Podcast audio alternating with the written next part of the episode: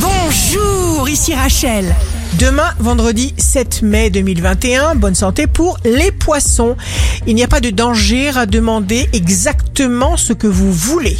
Le signe amoureux du jour sera le verso. Entrez en liaison avec des gens qui vous ressemblent, qui tiennent le même langage que vous, qui nourrissent les mêmes rêves. Si vous êtes à la recherche d'un emploi, le Capricorne, vous verrez le bien de chaque situation et vous saurez trancher. Le signe fort du jour sera la Vierge.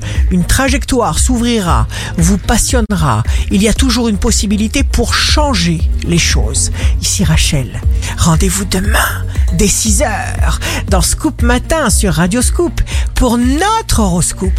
On se quitte avec le Love Astro de ce soir, jeudi 6 mai avec le Sagittaire.